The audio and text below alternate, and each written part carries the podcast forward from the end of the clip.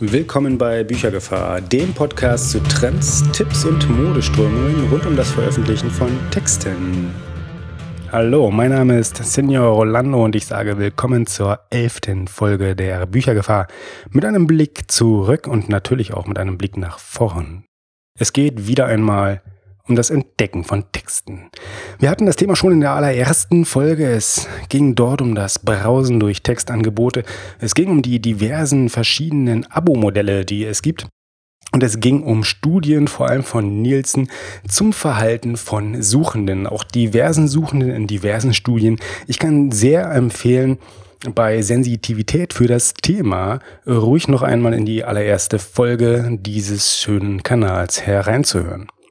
Die Quintessenz war allerdings so richtig rosig, sieht's noch nicht aus.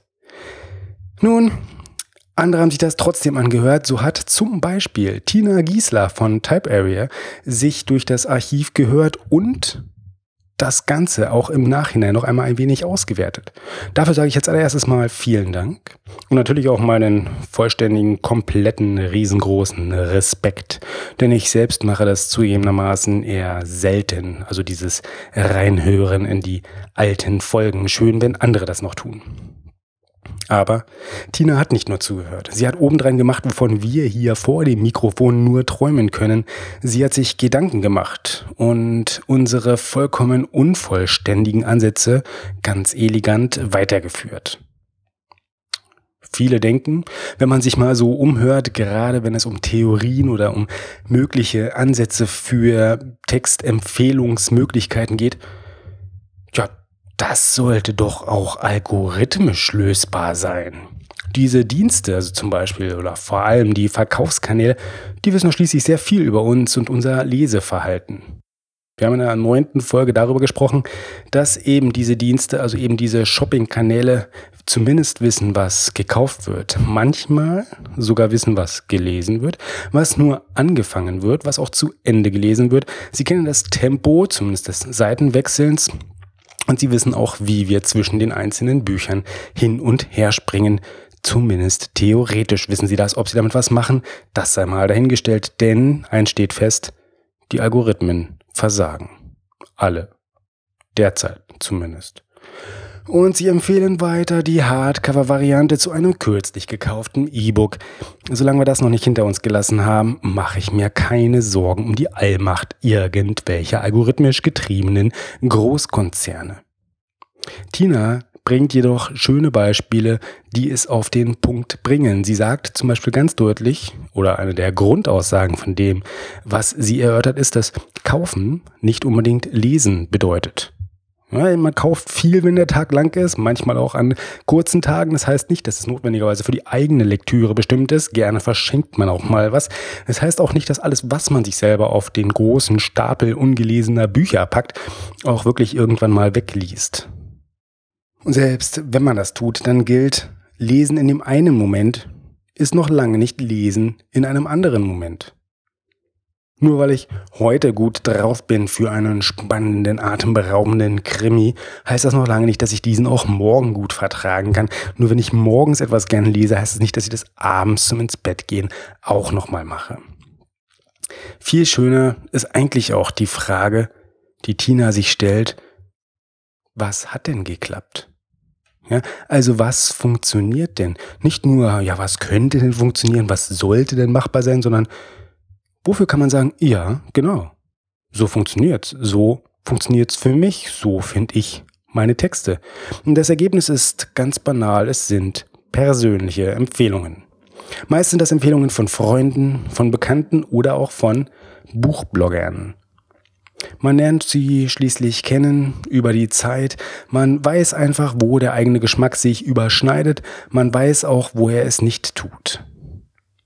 Gemeinsamkeiten bilden sich heraus, aber auch Gemeinsamkeiten im Ablehnen. Ja, in, dem, in ihrem Blogposting sagt sie sehr schön, ähm, ich zitiere, mein Mann versorgte sich jahrelang mit seiner Lieblingsmusik, indem er alles aufkaufte, was ein bestimmter Journalist verrissen hatte.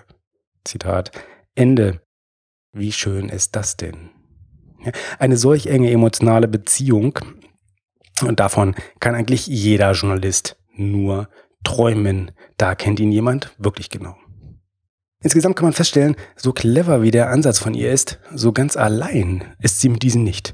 So schreibt Daniela Brose in ihrem Buchblog, dass sie Buchempfehlungen viel ernster nimmt, wenn sie die Autoren des jeweiligen Blogs erst einmal besser oder sogar schon persönlich kennengelernt hat.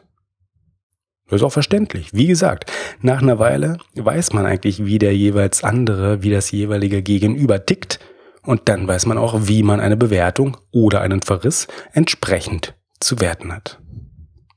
Ebenso berichtet Elliot Pepper, selber Autor, in einem englischsprachigen Podcast zum Thema. Ich werde ihn in den Shownotes verlinken. Die Shownotes übrigens unter büchergefahr.de-11, denn das ist ja die elfte Folge dieses Podcasts.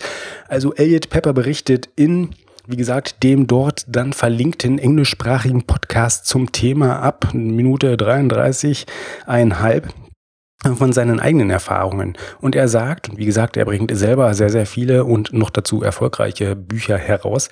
Er sagt, dass Artikel und Interviews bei Nachrichtenportalen quasi irrelevant für Verkaufszahlen sind. Also dort sieht er wirklich gar kein Ergebnis, selbst wenn in relativ renommierten Blättern etwas von ihm erscheint. Faszinierenderweise sieht das völlig anders aus bei Einzelautoren-Blogs, wenn sie Reviews seiner Bücher online stellen. Dann sind die Verkaufszahlen auf einmal spürbar beeinflusst. Die Frage ist, lässt sich das nicht automatisieren? Geht das nicht vielleicht doch? Tina nennt das Ganze Suchen 3.0 oder besser gesagt Suchen im Web 3.0. Nun möchte ich mich nicht über irgendwelche Versionsnummern und äh, die besonderen Cleverness-Grad desselbigen äh, großartig verlieren, aber was sie sagt, ist, dass nicht nur die reine Suchanfrage zum Ergebnis führt, das ist das, was wir eben bisher hatten, sondern auch der Kontext. Alte Gemeinsamkeiten zwischen dem Suchenden und dem letztendlichen Ergebnis, die kommen dazu. Sie äh, beschreibt es etwas ausführlicher und auch dort verweise ich wieder auf den Link in den Shownotes, übrigens unter ne, immer noch büchergefahr.de-11. 11. Dort beschreibt sie ganz gut, wie der Ansatz aussehen könnte. Man sucht sich einfach zwei Punkte entsprechend in der Vergangenheit und guckt dann entsprechend, was war denn dazwischen, was hat denn von dem einen zum anderen geführt und wie können wir dort die Gemeinsamkeiten erkennen. Nachlesen empfohlen.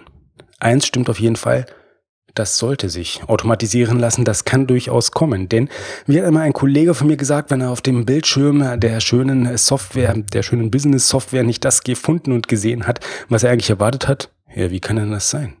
Die Daten sind doch da. Und da ist durchaus was dran.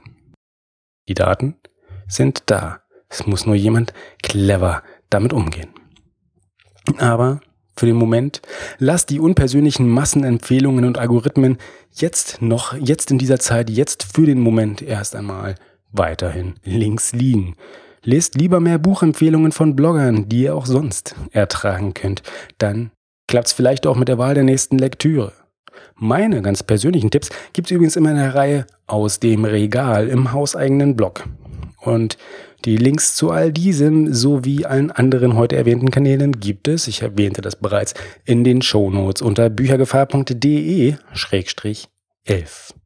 Damit wünsche ich viel Spaß beim Entdecken und vor allem viel Spaß beim Lesen und selbstverständlich noch einmal meinen ganz vielen großen herzlichen Dank an Tina Giesler für ihren wundervollen Beitrag über das Finden.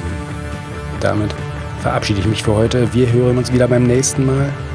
Ciao.